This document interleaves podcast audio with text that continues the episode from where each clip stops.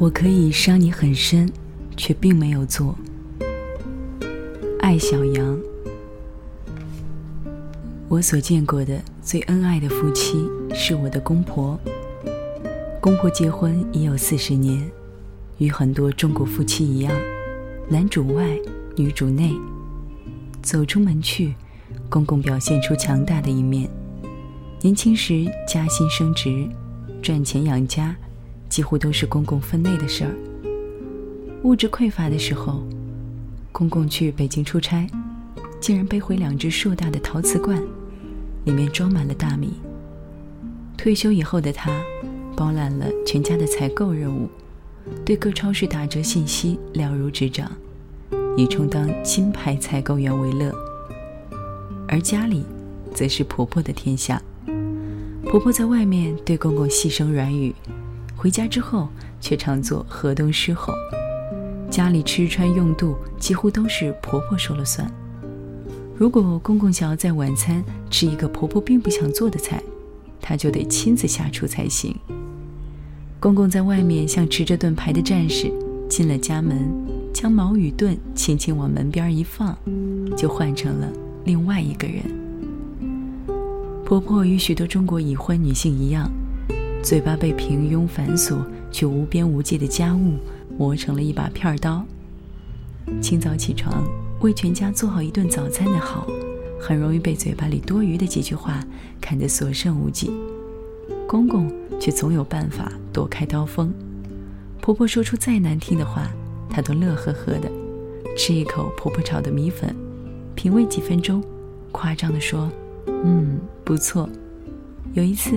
婆婆纠缠于一件公公不想表态的小事，不断追问：“你听到了没有？”公公伸出脑袋，指指自己的左耳，说：“听到了。”顿了顿，又指右耳，但又从这边溜走了。公公的模样把婆婆逗乐了，捶了她一拳，说：“死聋子！”经常被婆婆唤作死聋子，公公也不恼，还背着婆婆对我们说：“你妈脾气不好。”你们呀，要让着他。勤劳本分，将照顾家人作为人生最重要的职业。婆婆身上的优点，也是中国大多数女性身上所具备的。既然大家都有优点，很容易被当作理所当然。其实我们这些亲人，也并不觉得女人有了这些优点，就值得得到恩爱。所以，有很长时间，我感叹婆婆运气好。觉得公婆的恩爱源于公公的忍让，他自己并无多少智慧而言。直到有一次，不知因为什么事情，公公忽然一反常态，对婆婆低沉的吼叫道：“我的事情不用你管。”我在房间里听到，想着婆婆那样激烈的个性，怎可容忍这样的话？看来从不吵架的老两口也要吵架了。孰料婆婆竟然一声没吭。难堪的沉默了一会儿，他就去厨房扫地了，还一边扫，一边哼唱一首老歌。这一天的剩下时间，婆婆依旧照料全家衣食住行，却一反常态的，既不多言也不多语。第二天清晨起床，他们又像以前一样的格局。婆婆挥舞着青龙偃月刀，公公施展无敌耳龙功。这件事儿。让我对婆婆刮目相看。原来，他们两人之间的恩爱，并不是因为谁忍谁更多，而是即使在一起生活多年，也没有完全放弃相处之中的小心翼翼。两个人都懂得躲开锋芒，给对方发泄的机会。久而久之，婚姻成了一种让彼此感觉舒服的状态。你进我退，你退我进。女人每天做家务又苦又累，没有工资，鲜有奖励，脾气自然会坏一点。男人总是戴着面具伪装自己，看上去心如止水，但面具总有不舒服的一天。偶尔拿下来透透气，这时候女人最好把脸转过去，不要看。她这样做一定有自己的理由。女人这样想，则心境平和，天下太平。他这样做，有没有想过我的想法？女人陷入这样的疑问，后院就会战火纷飞。其实谁是圣人，能时刻考虑对方的感受呢？或者永远将对方的感受置于自己的感受之上？只要能给他的行为找到合理的理由，你就不会怀着委屈，迎着锋芒，非要大吵一架才肯罢休。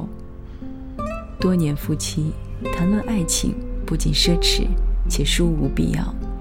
爱情的起因是互不了解而产生的好奇与吸引，最佳宿命则是因与日俱增的了解而化为怜惜，像珍惜自己穿的最多的那件裙子，温和手洗，低温熨烫，即使它不能够给你带来回头率时，也不责怪，它日渐老旧。而你也韶华不再。倘若你不能忍受他的老旧，你的色衰也同样无人陪伴。某一方的忍让造就不了恩爱。好的婚姻里并不只有一个好人。京剧名家梅兰芳是公认的好人，他将人生唯一的一次不好给了孟小冬。大家始终同情孟小冬比较多。孟小冬才貌双全，京剧名角，性格硬气。离开梅兰芳之后，嫁给了上海滩大哥杜月笙，天生的女传奇，十分搭配男传奇梅兰芳。相较而言，梅兰芳的太太福芝芳则过于平庸，小家碧玉，容貌淹没在大家庭的柴米油盐中，更兼不能容孟小冬而留恶名。然而，看客迷恋传奇。当事人却可能只想过平常日子，传奇总是波澜壮阔，日子却像一台破旧而精确的计算器，一日一年皆算计得清楚。有一件小事：一九三零年，梅兰芳去美国演出，临行前给正房太太福芝芳与偏房小妾孟小冬每人一笔生活费。归来之后。孟小冬的钱悉数花完，皆有亏空，而福芝芳却有结余，并且将剩下的钱交还梅兰芳。据说，梅兰芳心中的天平是在这一刻倾斜的。在戏剧方面，也许孟小冬更懂他；生活中，却是福芝芳怜惜他。爱情与婚姻是两件事，除非水到渠成。否则，实在不必强求合二为一。孟小冬告别梨园的演出，梅兰芳没有出席，躲在房间里听收音机。那一天的福芝芳一定格外小心，走路是轻的，饭桌上尽量不说一句话。他没有说：“好啊，原来你还想着那个狐狸精。”梅兰芳爱他，怀念他，又能怎样呢？他只是在忙碌的生活中打个盹儿，梦中见他一面而已。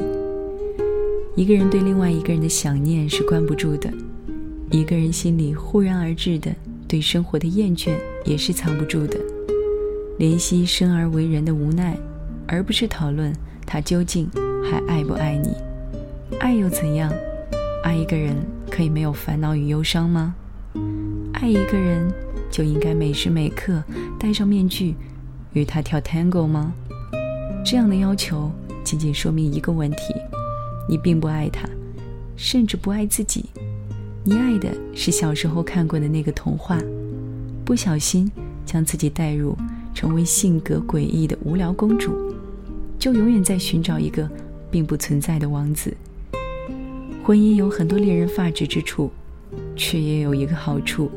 就是，我们不可能有另外一个机会，以如此巨大的耐心去了解，并且容忍一个人。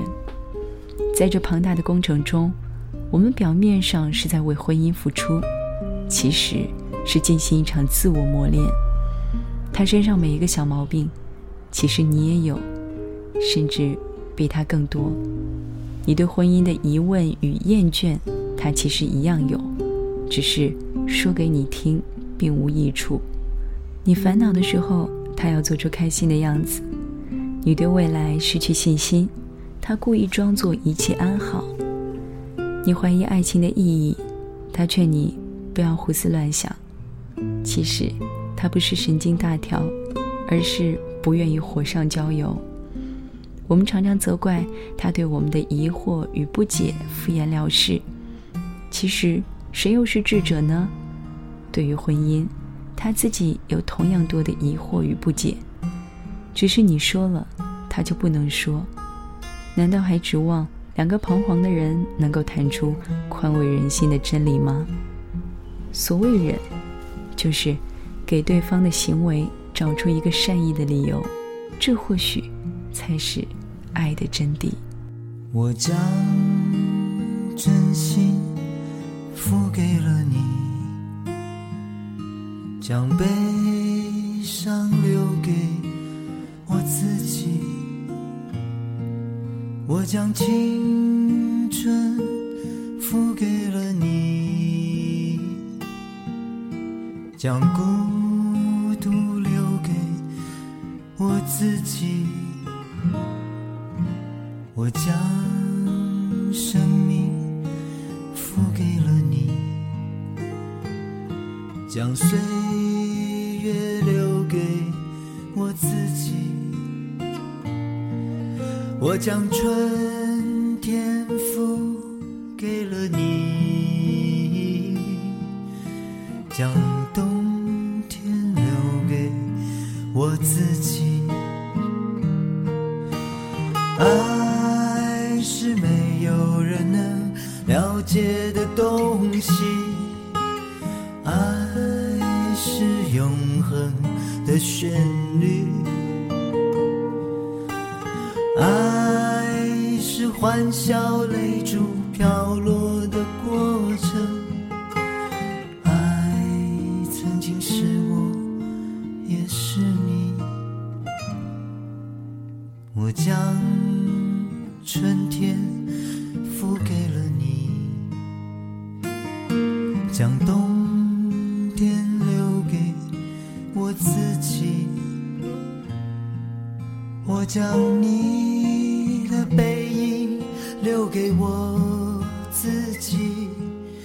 却将自己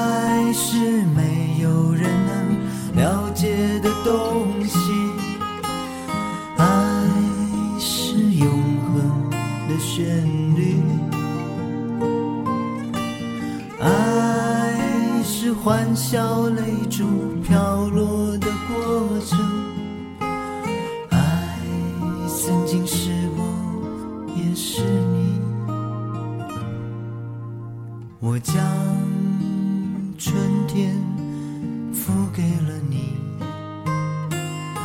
将冬天留给我自己。